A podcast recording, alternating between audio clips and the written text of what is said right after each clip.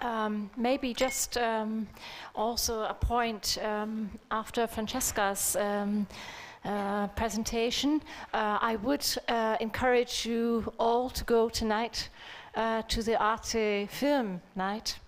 And uh, there is a film um, which I think um, very much shows um, what still has to be done in many of the uh, Islam countries. Um, it is called Afghanische Frauen am Steuer. Um, I'll say it, oh, it's being translated for you. Are you going to put your, well, I'm going to be speaking English most of the time. Okay. Afghanische Frauen am Steuer, Dokumentation von Sahraa Karimi. Um, and it is a documentation from Slovakia.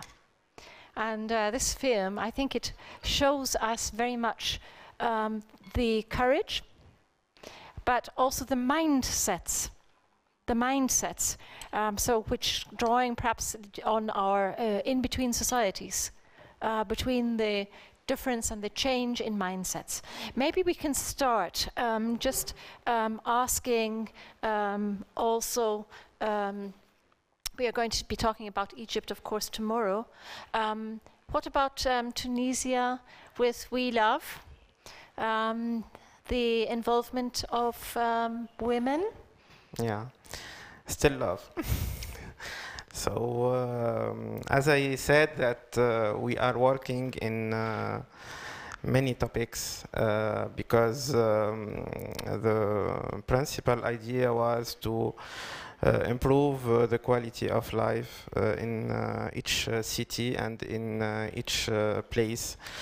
And uh, I know that uh, my friend, she told to me uh, in the morning that it's a very big and huge uh, target and we are conscious that uh, we can uh, improve we can't improve the quality of life if we don't care about gender issue issues. And uh, as uh,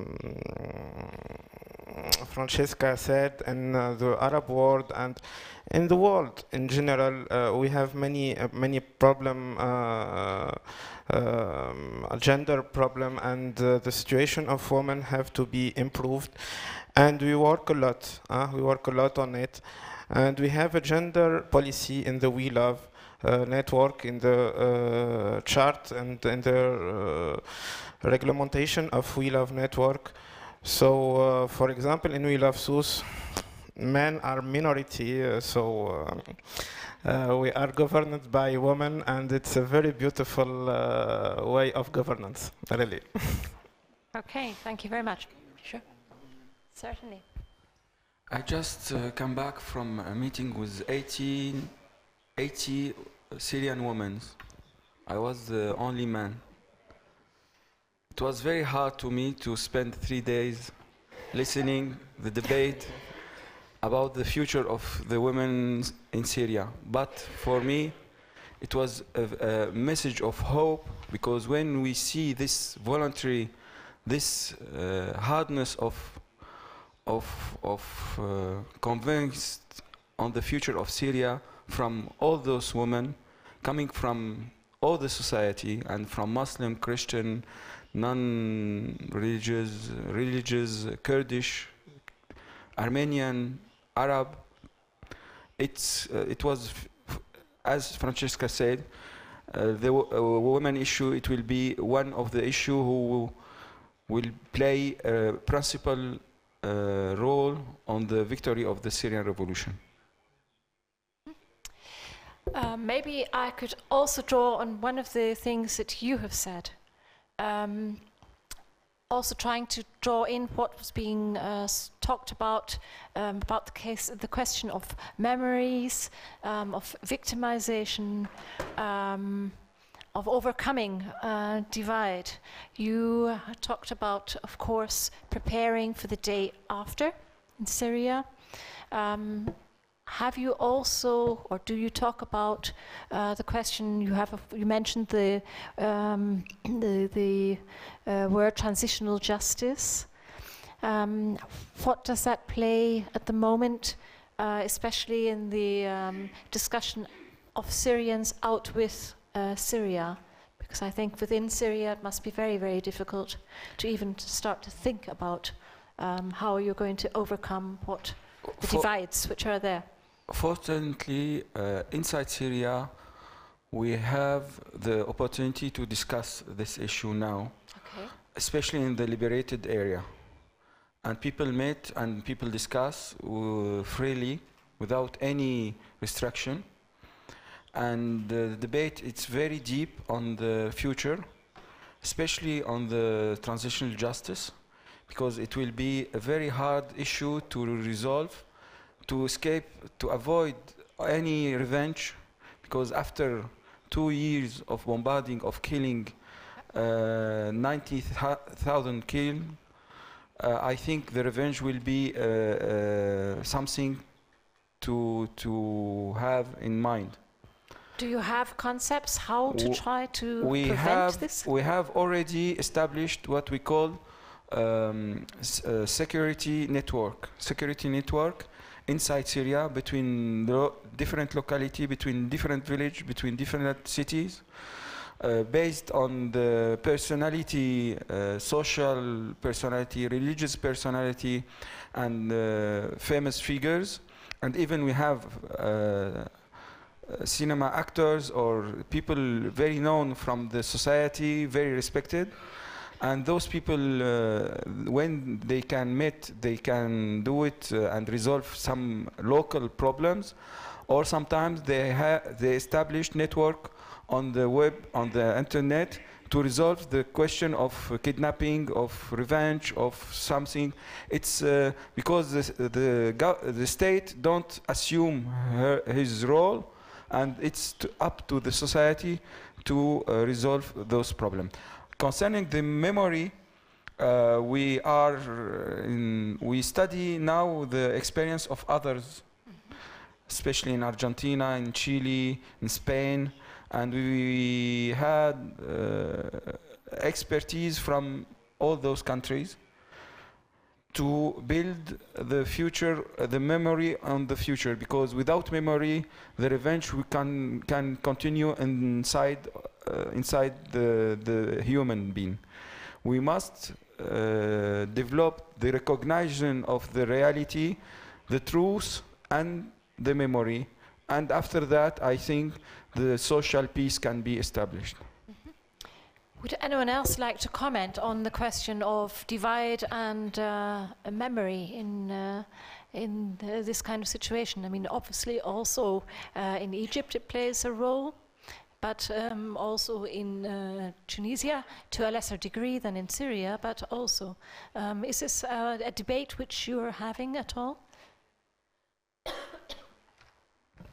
Well, I think I, I, I talked briefly about um, a need that, that's now ongoing in the street, which is uh, people are discussing the idea of free conciliation because after the right after the revolution, we just had this big, um, I would say, um, aggressive attitude from both parts. So a lot of people were kind of excluded.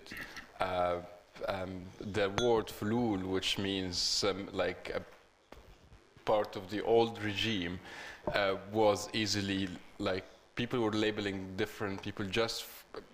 We had a big majority of people who didn't go to the street just for their fear, not because they were part of the uh, old regime.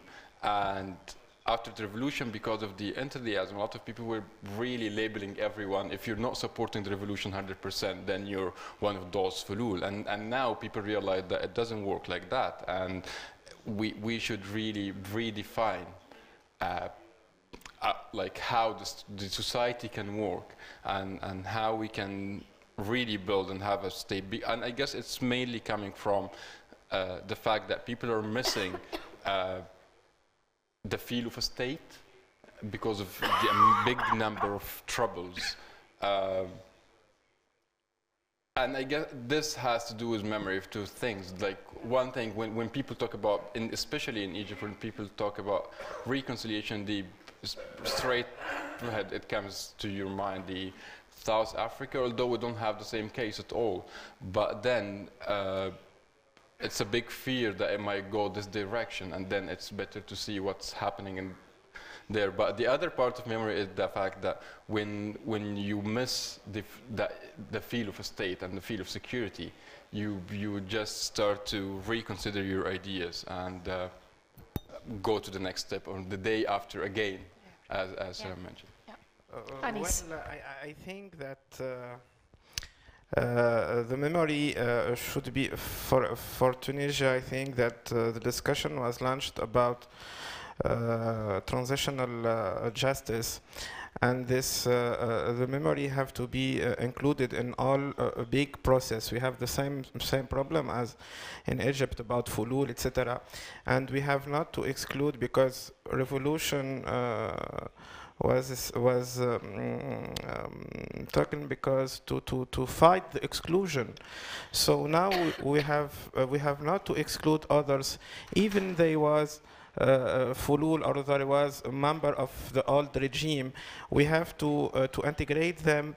Uh, on a big process of transitional uh, justice, and it's not only uh, a legal process or justice process; it's a civilization civilizational process and uh, social process to uh, recognize the crimes, to, uh, uh, to, to, to, to, to speak about it, to trying to analyze and to forgive and to um, to pass to another thing because we have we, we can't we can't stay all the time trying to exclude others.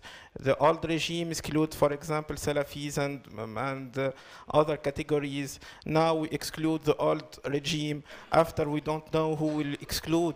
So I think that the, the process we have to launch the process, and it's a big, big and a huge work of civil society to trying to uh, uh, to recognize all those crime and to be uh, a part of um, uh, of this transitional uh, justice and uh, we have a, a, a big a big example for example South Africa and Morocco too they they Yeah. they they they, they um, applicate um, um, this kind of process to to trying to to to recuperate and to trying to find their history uh, and to don't be shame about it. Okay we we made uh, many many many uh, many of soci- society made a lot a lot a lot of uh, bad thing but we have to be uh, to assume and to pass to other thing and to be uh, to, to, to, to, to get hope and to to be uh, optimistic about the future and to, to build together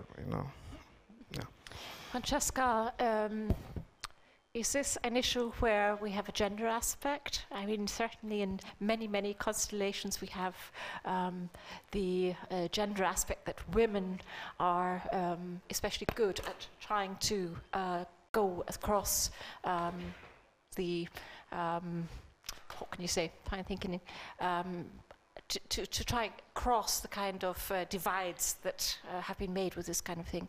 Do you see that kind of thing with your experience?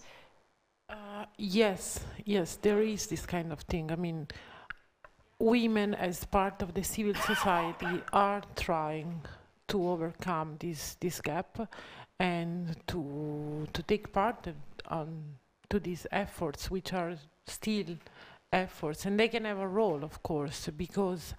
Uh, well, because they are women, so they are used to, to this kind of talk. I'm, I'm saying it's it's a gender issue, but I think that talking about the past, there is also a danger that we should take into consideration.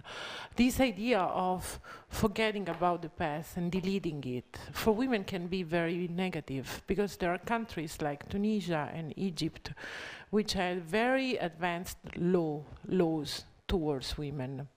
So the idea that some people have now to forget everything that belongs to the past, let's cancel everything, let's start from scratch, may also mean uh, let's cancel these kind of laws because these kind of laws very often, especially in, in Egypt, they were called the Suzanne laws, no? the laws for the women, the laws that granted to women a lot of rights, uh, family laws uh, were not passed by Suzanne Mubarak. This I, I want to be very clear. This, I mean, it was the fight of the civil society and women's group was able to stop things like female, or try to stop things like female gen genital mutilations. But Suzanne Mubarak somehow tried to put her name on it, uh, so to, to make them look like if it was her, her work that brought to this. So right now the danger is that let's forget the past, let's cancel everything, and let's cancel also these laws. So women are running on a very slippery situation, trying to, to keep what they need uh, and to show that this, there was not all connected to the old regime, but it was their job that led to this.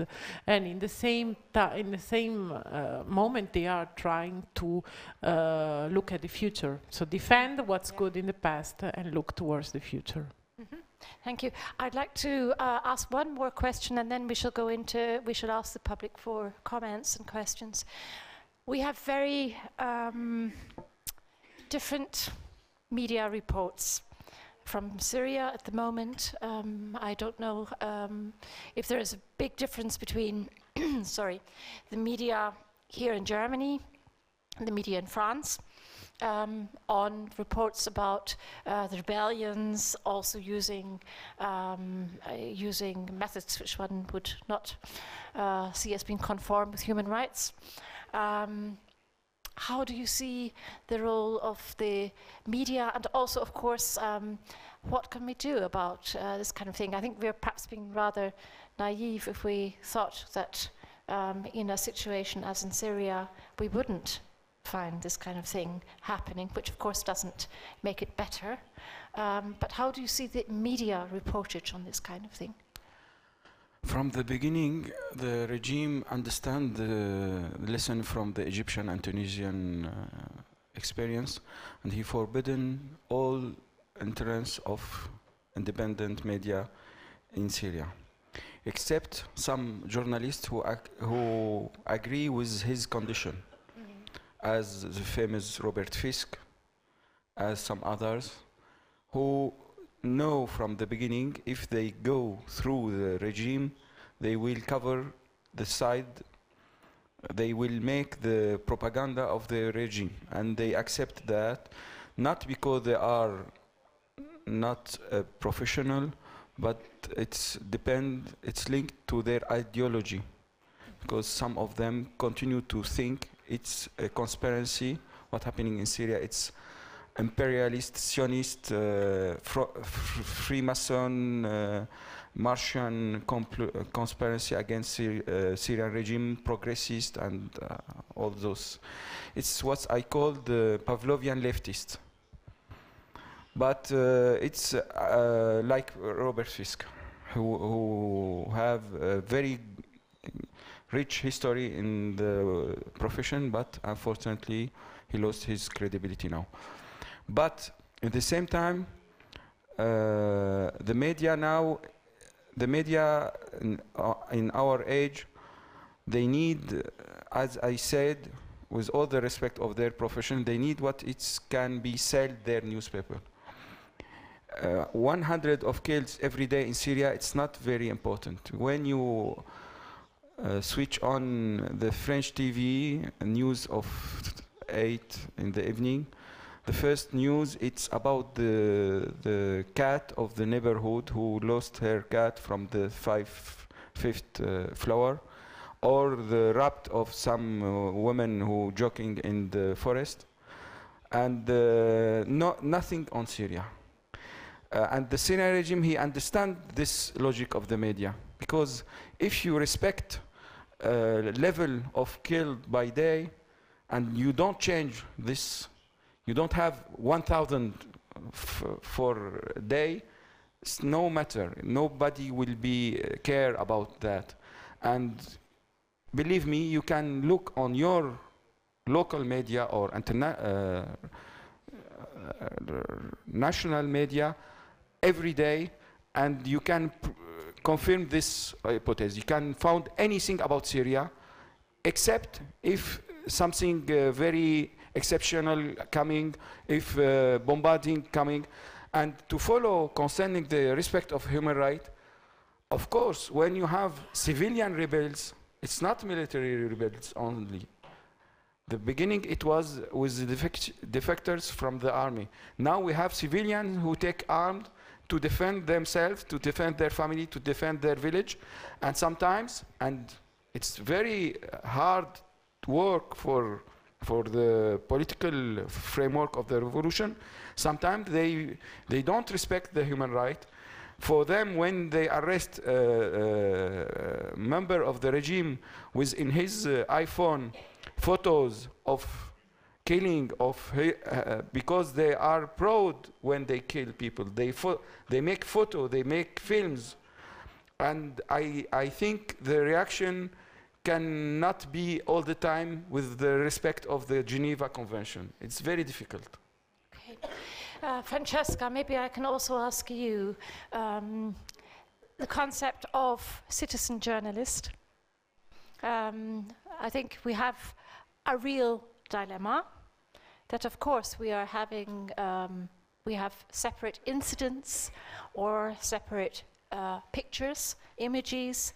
Um, we don't exactly know where they've come from.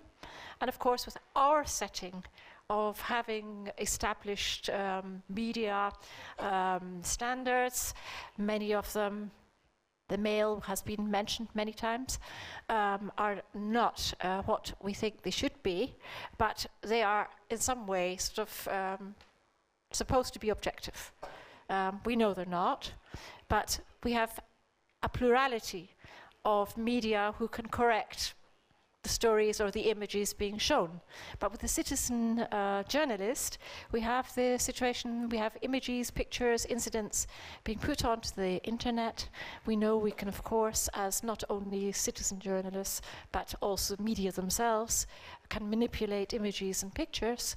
Um, so maybe I ask Francesca, what, mm, what kind of uh, situation are we in when we, as the outsiders, um, look at these images? Yeah, let me first say, and Salam already knows this, uh, I don't agree with him. I think that the journalists made a huge, huge effort to cover this war and to tell this story. I lost friends in Syria. I lost, uh, we lost the best journalist of our generation, whose name was Anthony Shadid, and died last year to cover Syria. We lost Marie Colvin, we lost Remy, who was a French photographer, we lost a lot of colleagues in Syria. So there has been uh, an effort from journalists to cover this story. They did it going with the rebels and dying, uh, dying for this, for this story. And uh, uh, there has been an effort to tell the story also on the other side. Uh, Salam knows I don't agree. Not all of those who agreed to go with the visa to Damascus did what Fisk do, did. I, I, I didn't like his story, you know it. But you cannot say that Jon Lee Anderson from the New Yorker didn't make an effort, even if he went with the visa to Damascus. Uh, I mean, you won't believe it, but they are so busy in Damascus right now that at a certain point they stop checking the journalists because they don't have enough people, enough secret police. I mean, so you, you are able, after a while, you are able to do whatever you want. And uh, uh, they are not very happy with people who goes there. I mean, I can tell you they don't want to give the visa back to CNN because they were not happy with the CNN crew went in because they told stories about the planes of the government shooting to the people. So I think that it, it's a very, very, very difficult story to tell because there are two sides the two sides don't talk to each other so you are somehow embedded with one side and the other or with the other one i'm not saying who's wrong who is right because it's not my duty as a journalist to take position. I have my position as a person. I try to keep it out of my of my reports but i mean i'm just saying it's a very challenging story to uh, to tell and that many journalists tried it. For the for the citizen journalists that you were asking. Uh, it's a it's a very good source for us to have people on the ground who have been trained by people like Salam maybe and they are improving uh, and they send us pictures images uh, and uh, and news. Still this is a challenge as well because I don't consider this this is a source, meaning that I have to check and double check. I cannot trust what they say. I have to do as much as I can to confirm what they are saying, and it's not easy at all. So it is a little bit like what happened with the bloggers at a certain point. I mean, do you consider the bloggers as journalists? No, I don't. Uh, it doesn't mean that they are not good. They are very good. I'm very grateful for the information that they give me, but I'm the journalist. I'm the one who has to filter, make a filter on, uh, and try to, to understand what's real and we, what it is not real. This is a war of information as well. It's a media war, so we have to be aware of this. Salam, you wanted to answer. Yes, uh, Francesca, I don't confuse between journalist and media. For me, journalist, it's very honorable uh, profession. And uh, Anthony Shadid was a friend, and I lost many of other friends. I make very different distinction between the journalist and the media, because the media is industry. The journalist is a job, it's a, a profession. When I know many of the people who are now in Syria, they wrote many papers and they, nobody published. Not freelance, even those who work with uh, the biggest journal, because it's not, it's not the moment. We don't care. Uh, if you don't found something uh, more exciting, don't do it. They told, they, they, they told me all those uh, things. And I, believe me, now 70% of Syria, it's out of the control of the regime, 70%. And the, the journalists can go freely without any, even without fixer, if they want. But uh, they need to, to have be, be, be behind them uh, their uh, newspaper who push them to do it or to pay them to do it or cover them if something happening. They cannot do it uh, individually. And they do a very good job. Recently, the Der Spiegel, um, Christopher uh, Reuter, he, he, he, he explained clearly to the German public uh, the situation in Syria. It was a very good interview, but after two years, before him, someone who was very known journalist, uh, German journalist who is based now in, in Istanbul or in Dubai, he wrote a very, uh, he, he, he, he, lie in a paper and he don't want to recognize his lie because he, he wrote his, this paper from his office in Istanbul or in Dubai about uh, massacres in Syria uh, accusing the, the, the rebellion to do massacres who was the most clear massacres for all people in Hawla. He wrote a, paper, a shame paper and he recognized it was a shame and he said that to our friend Marcos and but he don't publish uh, uh, uh, regret in, in the newspaper. It- for you it's not, for the profession it's not uh, very glad to have such a person who don't recognize his mistake. I, I know it's a mistake but honestly he must recognize his mistake. Okay.